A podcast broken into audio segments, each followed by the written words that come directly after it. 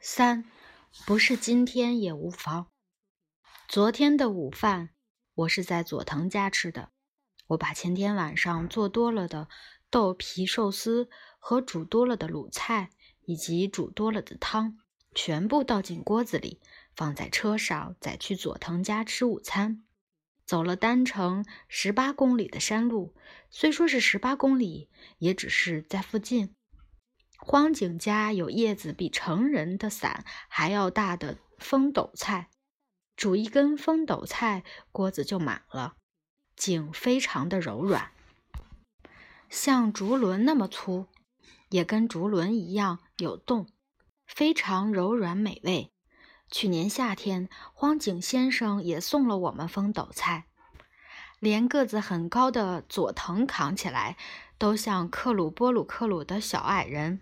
虽然我没看过，个子娇小的马里像非常可爱的妖精。三个人笑得东倒西歪，各扛了一根风斗菜回来了。前些时候，佐藤跟我说，那个巨大的风斗菜花有这么大，一边用手比出排球般的大小。那时我对风斗菜没有兴趣。可是佐藤很热衷又很坚持地说：“你去看看啦。”于是我昨天去看了荒井家后面的巨大的风斗菜。虽然枯叶子中冒出很多风斗菜花，但也只是比一般的花大了一点点，并没有排球那么大。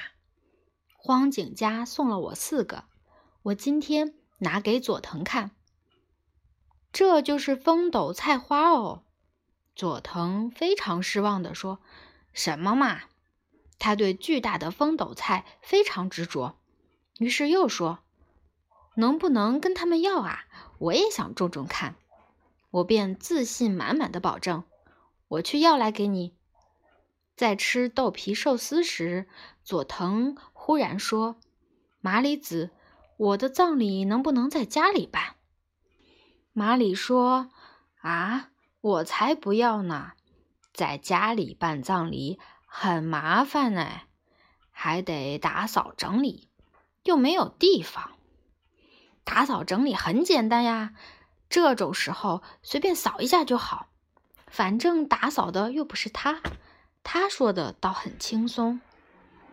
棺材就放在那里，来吊唁的人让他们从院子那里进来。从这里出去就好了，然后电仪在这里收。死人佐藤说：“马里又顶回去啊，我才不要呢！”佐藤和马里看起来不像快要死的样子。从体型上看，佐藤大概可以轻轻松松活到九十五岁以上，而马里的父亲。九十岁了还在打网球，寿命长短也跟遗传因子有关。这里最早死翘翘的可能是我，而且死翘翘之前，遗传因子会先传送来老年痴呆吧？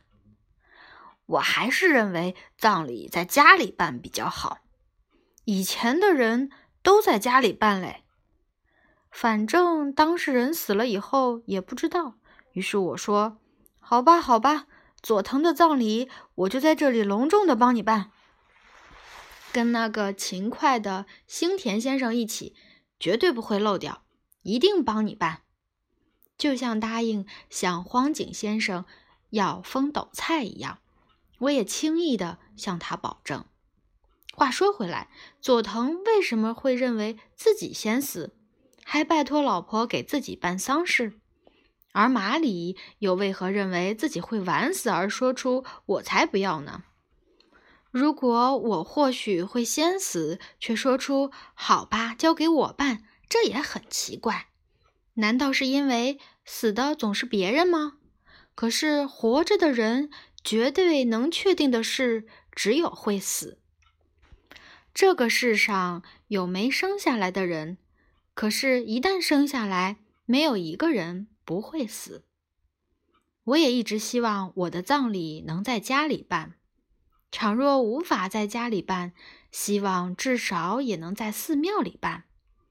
没有宗教信仰的人最麻烦，不懂得利落，也不果断。大家都只是扭扭捏捏的，不觉得人会真的死掉了。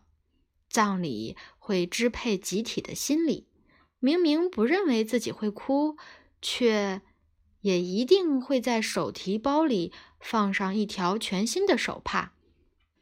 当和尚“抠”一声，用粗木棒敲下碗大般的东西的时候，觉得自己好像在偷窥黑暗的阴间。一旦有人哭了，自己也会被感染。会跟着哭，若哭不出来，心里就会发慌，觉得自己冷酷无情。这就是葬礼，一种俗世的规定。这一代的葬礼通常在家里办。过年时，阿成的父亲死了，老人家身体一直很差。阿成问他：“老爸，今天天气如何？”老人家低吟。苦劳啊，苦劳！阿成的老婆明美问：“老爸，你觉得怎么样？”老人家还是低吟：“苦劳，苦劳啊！”有一天，明美问：“觉得怎么样呀，老爸？”老人家说：“把郎的下一个。”一时不懂他在说什么，后来才知道。八郎的下一个是九郎。问他想不想吃点什么，他总说能让胸口舒畅的东西。所以阿成总是给他喝汽水。喝了汽水后，他会说：“嗯，舒畅多了。”阿成曾哈哈大笑的跟我说：“我老爸喝的汽水已经有两卡车那么多了。”我觉得老人家每天被家人问今天情况如何，会越来越消沉。阿成连澡都要陪他的父亲一起洗。老爸要不要洗澡？不然我把你抱进浴缸就好，不会乱碰你啊。不然这样好了，我帮你洗。父子之间是这样的吗？我在东京可没。跟会把父亲放进浴缸的儿子聊过天。到了晚上，阿成也睡在父亲旁边。老爸，已经过了两个小时了，要起来小便了哦。真的过了两个小时了。阿成的工作繁重，他却一副满不在乎的样子，使我很担心。可是他说：“我知道啦，其实重点不是小便。”我是怕老爸寂寞。有一天，老人家忽然说：“帮我擦身体。”阿成心想：“为什么呢？真是怪了。”但还是把他的身体擦得很干净，情况看来跟平常没两样。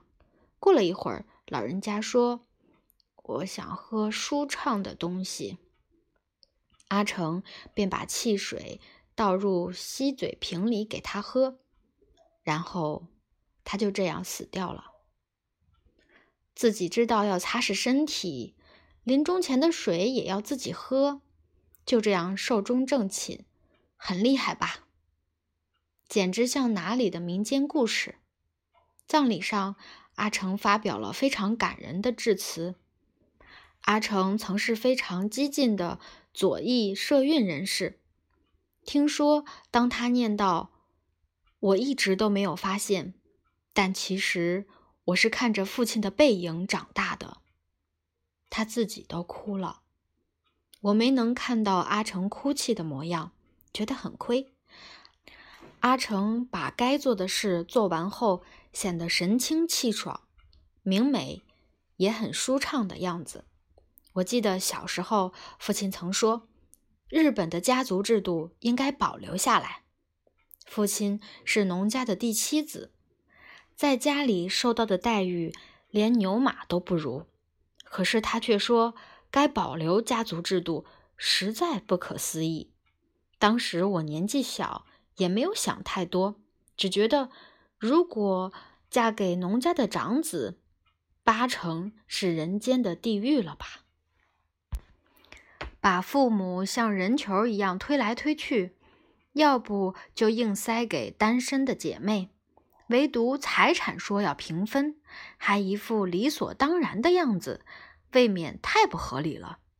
核心家庭产生了核子分裂，而分裂的核子无法回归家族。